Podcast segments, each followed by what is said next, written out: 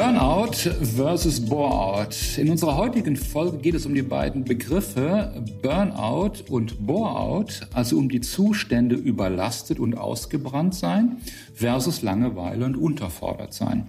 Genauer gesagt ist um die Bedeutung dieser beiden zugegebenermaßen schon etwas überstrapazierten Begriffe im Prozess der beruflichen Neuorientierung bzw. Orientierung. Und zwar in der heutigen Zeit und in Wechselwirkung mit dem Arbeitsmarkt der Zukunft. Hallo. Und herzlich willkommen zu unserem Podcast Stimmig zum Traumjob. Der Ihnen hilft, sich auf dem Arbeitsmarkt neu zu positionieren. Uta Christina Georg als Stimm- und Stimmigkeitscoach. Und Peter Mörs als Karrierecoach begleiten Sie dabei wertschätzend, humorvoll und kompetent.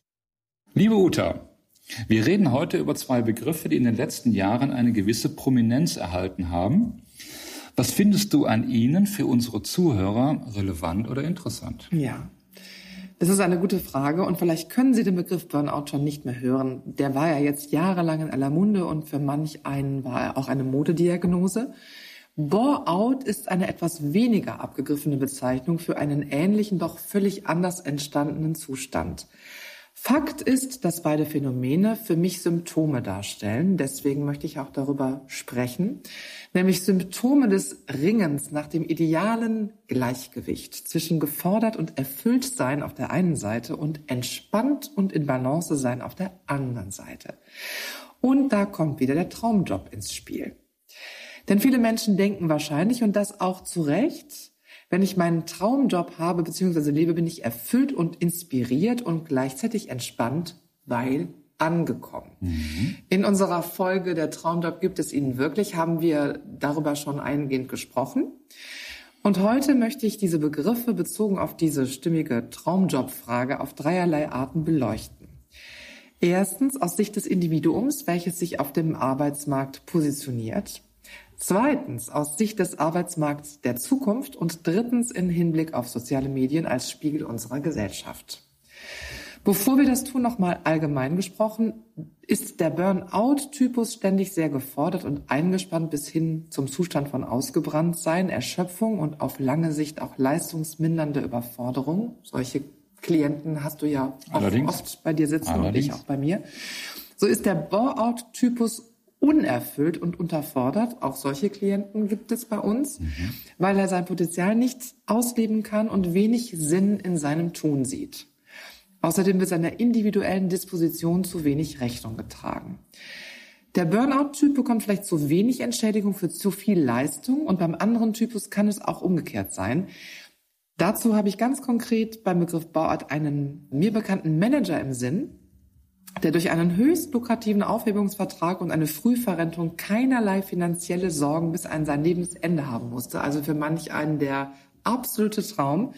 Aber vor lauter Langeweile und auch dem Gefühl, nicht mehr dazuzugehören, aussortiert zu sein, nicht mehr gebraucht zu werden und der fehlenden Sinnhaftigkeit, die dadurch entstanden ist, ist der die Wände hochgegangen, um es mal umgangssprachlich auszudrücken. Sinn und Zugehörigkeit, ja. die beiden wichtigsten Motoren. So ist es.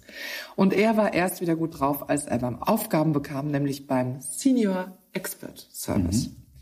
Die verbindende Klammer dieser beiden Begriffe sind also die substantive Verhältnismäßigkeit und Sinnhaftigkeit und natürlich die individuelle Disposition. Und um in einen guten Zustand zu kommen und dort auch zu bleiben, also von diesen beiden Zuständen, um die es geht, verschont zu bleiben, ist wieder die hundertprozentige Selbstverantwortung gefragt. Da darf jeder für sich selber forschen und sorgen, damit er einerseits existenziell abgesichert ist und auf der anderen Seite erfüllt und getragen von für ihn sinnhaftem Tun.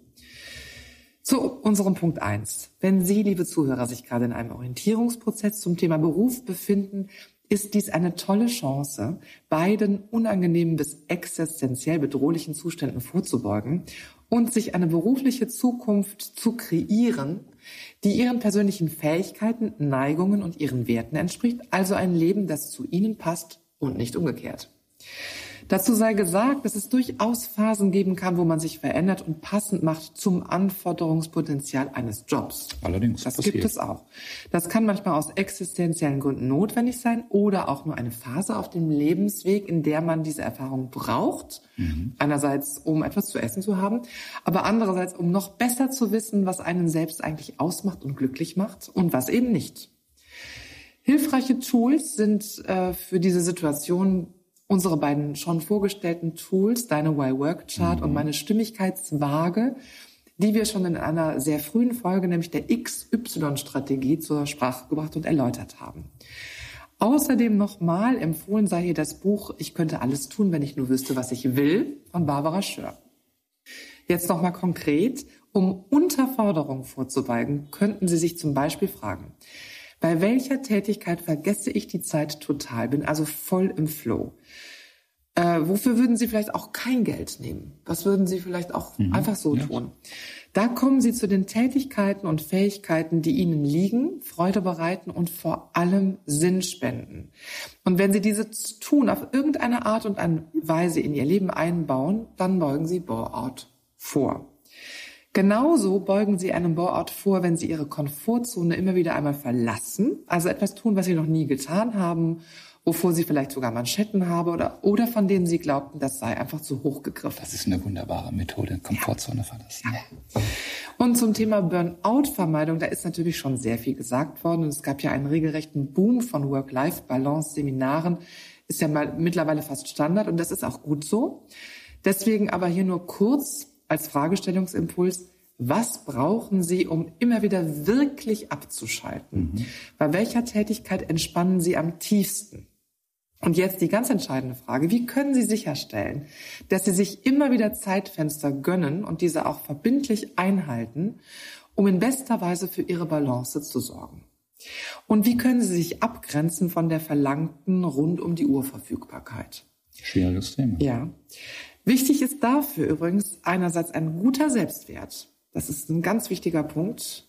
Was muss man sich nämlich erlauben, da so gut für sich zu sorgen? Und das hat was mit dem Selbstwert zu tun.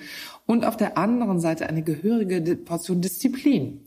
Sowie eben auch die Fähigkeit, sich abzugrenzen und für sich einzustehen. Mhm.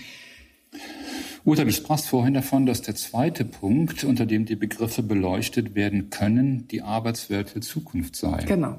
Wir sprachen bereits des Öfteren davon. Sie wissen das mittlerweile Digitalisierung, Automatisierung, Arbeitsplätze werden verändert, umgewandelt oder fallen weg.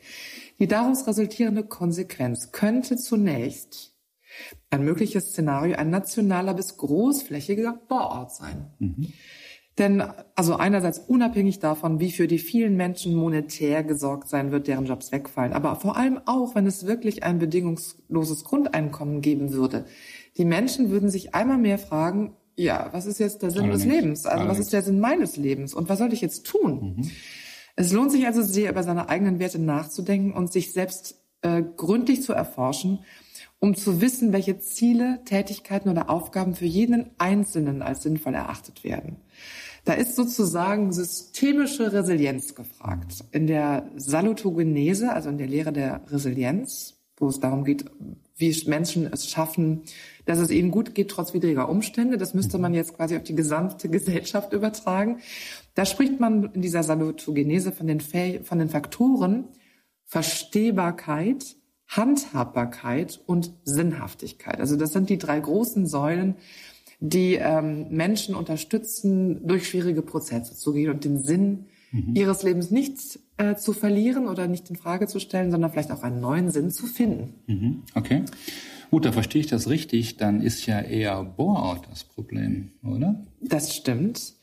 Und dazu sei gesagt, wenn die Menschen verstehen werden, welche Prozesse zu ihrem Stellenabbau führen, oder geführt haben, dann können sie erstmal damit besser umgehen. Das mhm. heißt, sie nehmen es nicht so persönlich, mhm. das ist wichtig. Und dann gibt es eben die Notwendigkeit, Sinnhaft neu, Sinnhaftigkeit neu zu definieren und kreieren, um eben dort vorzubeugen, und zwar großflächig. Mhm. Also da wäre die Frage, was schenkt uns als Individuum und als Gesellschaft Erfüllung und Sinn? Also wenn du so willst, ja, Bohrort wäre dann das Problem. Und jetzt kommen wir schon zum dritten Punkt. Das Thema Burnout ist nämlich eher wieder ein Thema im Bereich soziale Medien. Mhm. Also ähm, der Element, das Element Auftanken und Stille und Erholung. Also diese Elemente, die fehlen ja beim Burnout. Die werden zu wenig, ähm, denen werden zu wenig Platz Allerdings. eingeräumt.